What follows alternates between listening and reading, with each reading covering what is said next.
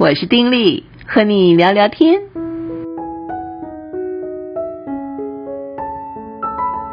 朋友你好，我是丁力，嗯，就要继续来说说 成都行了啊。呃，上集讲到了去了市区啊，这个三星堆哦，嗯，这一次讲讲杜甫草堂吧，哈。杜甫草堂也是去成都必须要去，嗯，这个看的一个地方。相传杜甫在那边嗯住过很长的一段时间，写了非常多的这个成名的诗啊。嗯、听到名字就知道嘛，就他曾经在那住的地方嘛，草堂嘛，而且呢，觉得应该是住的一个草。盖的一个房子嘛啊，不过现在因为是这个纪念性质，纪念杜甫这个诗圣呢，曾经落脚于成都，而且写了很多的这个成名的作品，所以当然他就修整得非常的好，有很多景啊，就是这个这个一个一个一个的，嗯，这个。一层一层的越走越深的那种感觉，然后在不同的地方就有很多关于杜甫的资料，甚至有一个地方就全部壁上都是他的这个诗等等的。那这些我觉得都还好，当然也有他的像啊。啊，他的同时代的诗人像啊等等的，当然还有很多不同朝代的人对杜甫的一些的推崇啊，写的一些的纪念性的文字啊等等啊，更这种的展展示。好了，这个不管，我觉得其实一直最吸引我的就是杜甫草堂那个地方啊，从外面开始就给人一种说不出的宁静舒适的感觉。啊，有水啊，各式的树木，在那里的那个树，不是专家啊都说不出来，但是呢，就会觉得它的种类有很多哈，那整个嗯，这个看起来非常的，就是让人觉得舒服。我觉得每个人到那边一看都会觉得，哦，这地方真不错啊，就是这种感觉哈。那当然，因为是草堂，所以它必须要有草堂的感觉。我记得以前去的时候，我什么都不太记得，我最记得的一件事情就是在杜甫草堂这个嗯景区里面啊，算是一个小景区好了。在这里面呢，让我印象最深刻的嗯两样了。第一样就是。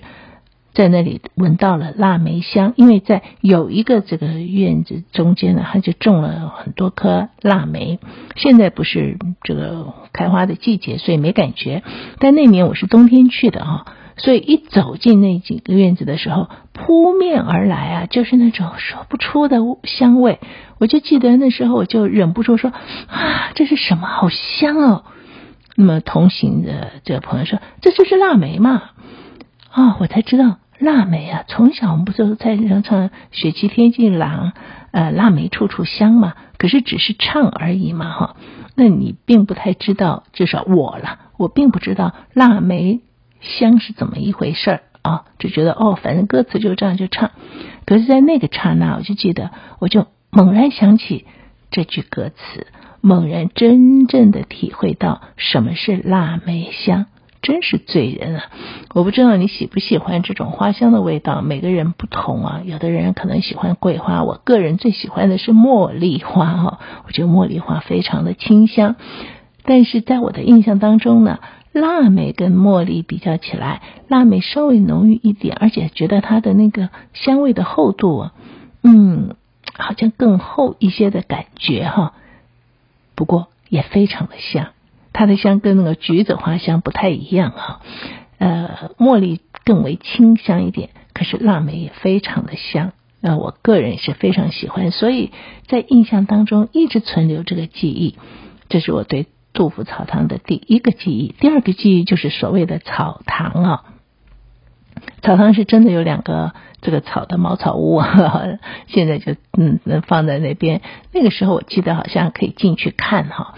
那当然呢，说是这个草堂也不是杜甫当年的草堂，只是模拟想象然后建出来的。可是给人一种呃意境啊，这两个茅草屋啊，然后前面这个一方院落，呃呃，在这样子的一个呃。非常出世的地方，我觉得这位诗人在那里写就了什么啊？那种感觉。那么现在当然也有模拟他的这个住处，可是那个就已经我觉得就没什么意义了哦。呃，这个有呃就很像我们现在开放的这些所谓。呃，三合院啊，老建筑，那里面中间啊就是一个厅堂，然后这个右边就是什么卧室或者是书房等等哈。那事实上跟杜甫真的完全不搭嘎嘛，只是摆设出来而已。嗯，那我就听到有一个大妈就很有意思啊，她一去她说：“哎呦，这都挺好的嘛，看看厨房里还有这有那有那桌子，哎呀，生活很好。”哎呀，我很想很想插嘴说，不是，这不是杜甫当年的，这是后来摆上的。后来我想不用多嘴了，呵呵，就让他那样去想吧。然后以后再跟别人说的时候，你说以前杜甫如何？他说：“哎呀，你都不知道，我都去过他那儿了，哦，他那里好得很。呵呵”哎呀，就是，不过我认为啊，就这种地方，如果去旅游的话，嗯。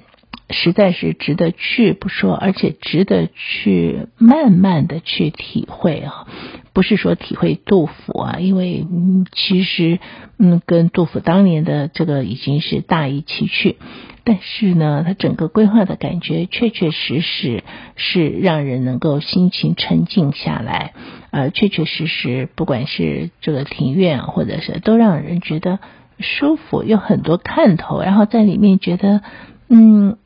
你就是觉得，就是觉得，好像就是心灵啊，或者是心情啊，各方面，呃，就觉得舒适啊。我觉得这个是非常好的一种感受。那当然喽，先决条件是旅客不能多，哈哈，旅客一多呢，就完全变了样。我们去的那天就还好，不能说很少，但是还不算多，所以整个是一个非常舒适的一个一个游览啊，去。看一下这个杜甫草堂，而另外去四川，嗯，成都不能不去的是什么地方呢？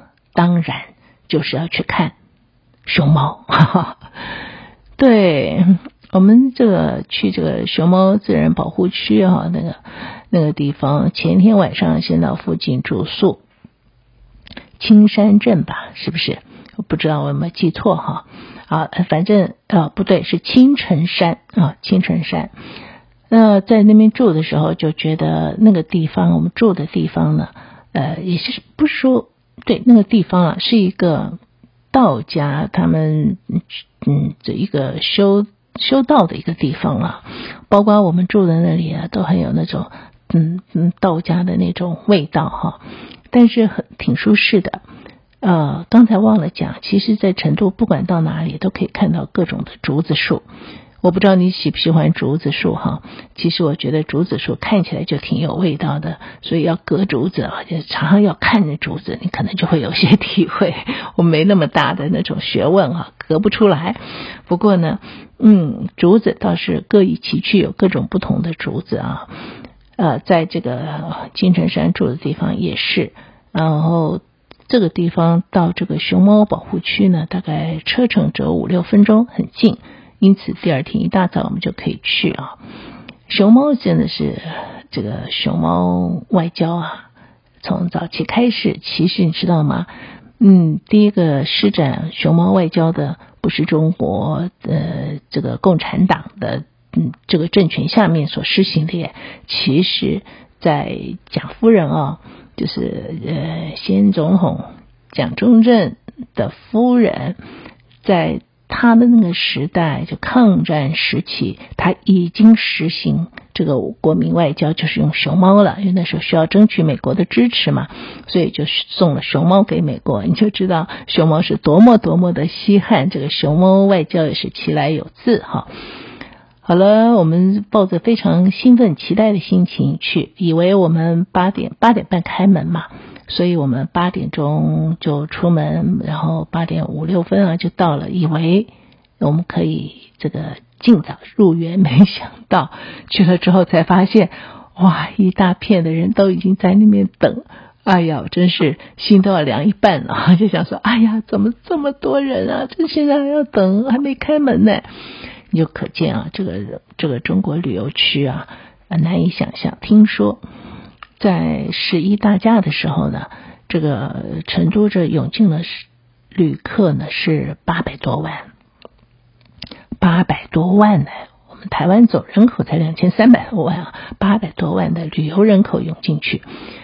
所以你就知道每个地方啊，在那时候都是人挤人啊，什么地方都要排队排很久。而且我就说了，昨天就说了，他们现在进任何地方排队买票，不是说我要几张就就出来，不是都要实名制的输入一些的资料，所以很耗时很麻烦的。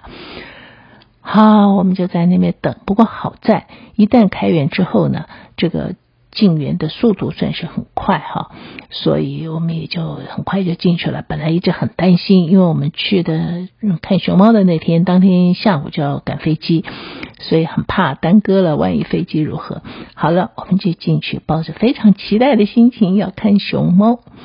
因为我们的时间有限，所以我们没有去坐游园的那种专车，我们就是走另外一条小路，就是去看呃这个。比较年轻的熊猫，大概就四岁，最多的也就是六七岁、七八岁这样子，但是已经让我们看得非常满意了哈。哎呀，熊猫实在是非常非常可爱的一种动物，所以难怪可以用它做这个外交。每个这么圆鼓鼓的啊，呃，又黑色又白色，懒得个要命啊，就是懒懒散散的，可是很会吃吃竹子啊，点心。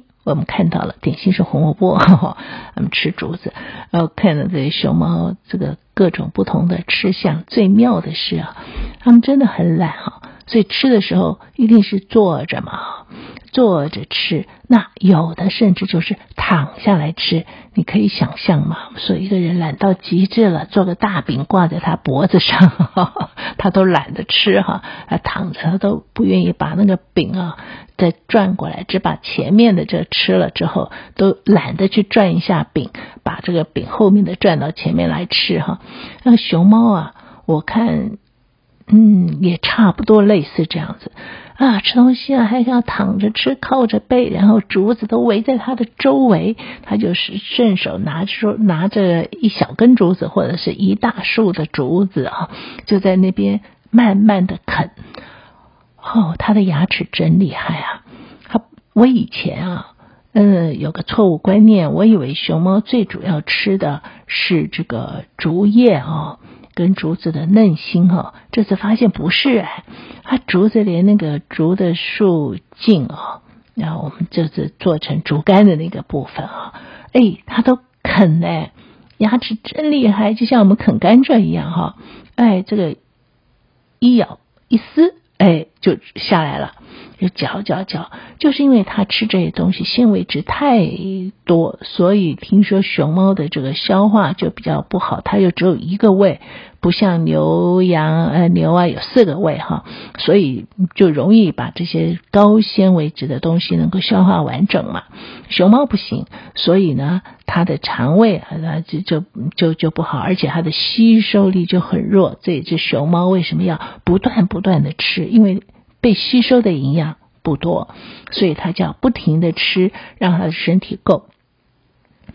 那么我们看到这个熊猫不同的吃相，可以看到它不同的那种很萌的那种嗯表情或者是动作，像搔痒啊，还是后脚拿起来搔痒，很有趣哈。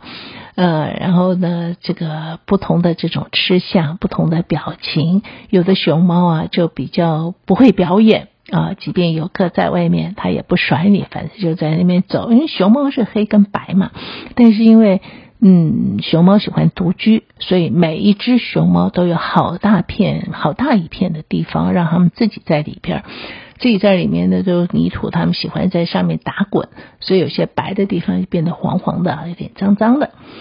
那熊猫呢？嗯，它喜欢独居，对，然后它在这个。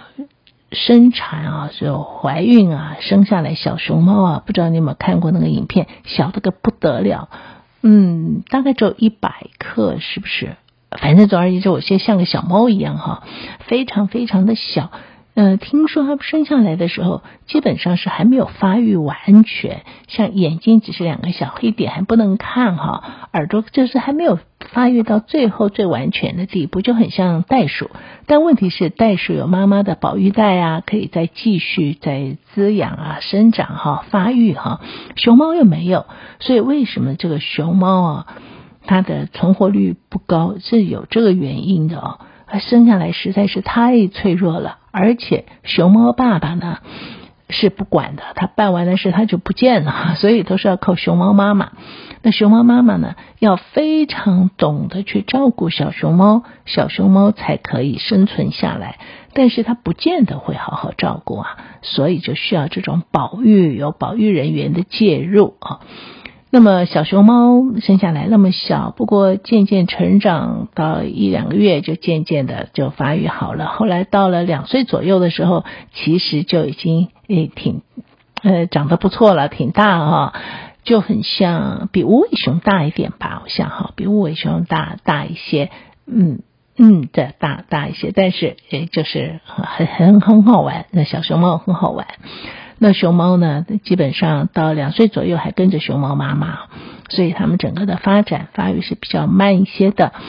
不过，因为它们就是喜欢吃竹子嘛，所以它们所存在的地方大概都是在这个呃中国西南的这一部分，四川当然是他们的大本营喽。那么在这里保育，我觉得做的蛮好的。每一只熊猫的环境都非常非常的舒适，所以熊猫在里面可以得到完全的照顾。我也觉得好像有很多的照顾人员哦，因此他们可以得到很好的照顾。这些照顾人员要把那个竹子劈成适合他们吃的。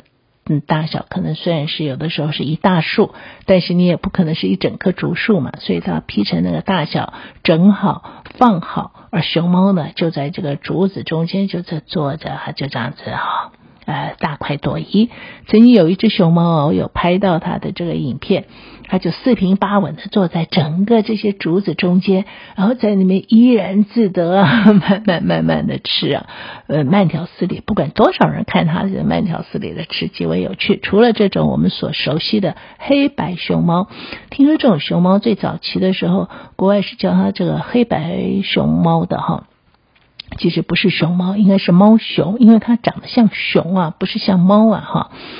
但是为什么会来变成熊猫呢？听说是某一次的这个呃展示啊，我们中文刚从呃直排变成横排的时候呢，这个左右大家习惯于从右到左，因为直排的时候从右念到左嘛，所以猫熊呃从右念到左呢，就变成熊猫。就后来就是反正以讹传讹，以至于现在呢，大多数人都叫它熊猫。那我们在台湾也是习惯于叫熊猫，虽然也可以叫猫熊，两个都适用了。不过熊猫是因为这样来的，是中文的书写所造成的。那为什么呃会？叫熊猫这个名字呢，其实是来自小熊猫。小熊猫是另外一种啊，它非常的可爱啊，在那个狮子王里面出现过，它很像那个浣熊啊。那毛茸茸的一个毛茸茸的尾巴是那种棕红色啊，呃呃，活动力非常的强啊，就在它的园地里面跑来跑去。那它跟这个大熊猫不一样，就是。它呢，嗯，喜欢群居，所以都是集居在一起啊。哎呀，这个跑来跑去，又爬树又奔跑，很可爱，活动力奇强，长的样子也是非常有趣，所以吸引很多游客的目光。那它也是爬树，然后就蹲在树上，可是嘟噜一下子又从树上跑下来了哈。那为什么它跟熊猫有关系呢？就是熊猫啊，这个黑白猫刚发现的时候叫黑白猫，那可是这个那个算是动物学家嘛？还是总而言之啊，那些专家就要研究啊，它是属于哪一类的啊？是属于什么呃什么科啊什么之类的啊？就发现它跟熊啊不一样，而是跟这个小熊猫呢哎类似，所以呢就才叫它。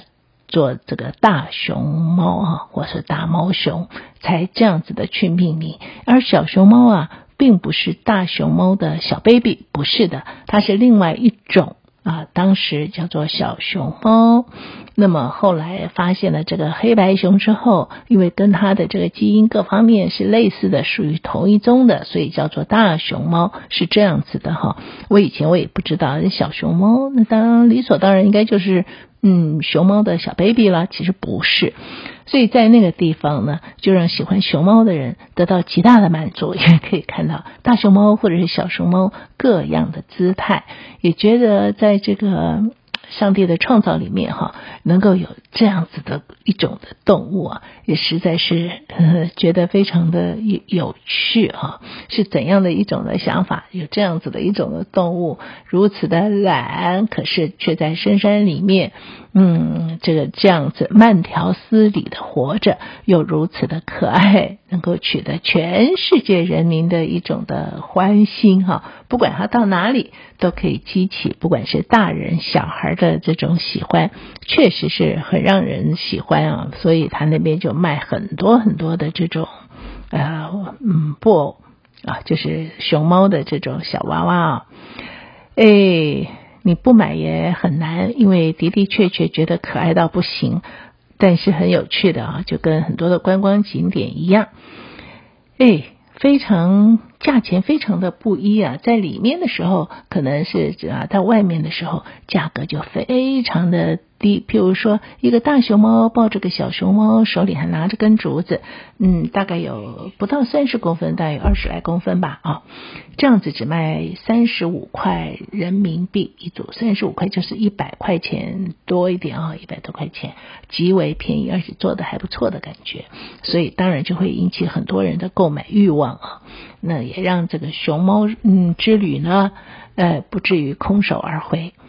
好，我们的差不多了啊，二十分钟了，这次就先聊到这儿，然后我们就下回再聊了。此刻跟你说再会，祝福你平安喜乐，下回见啦。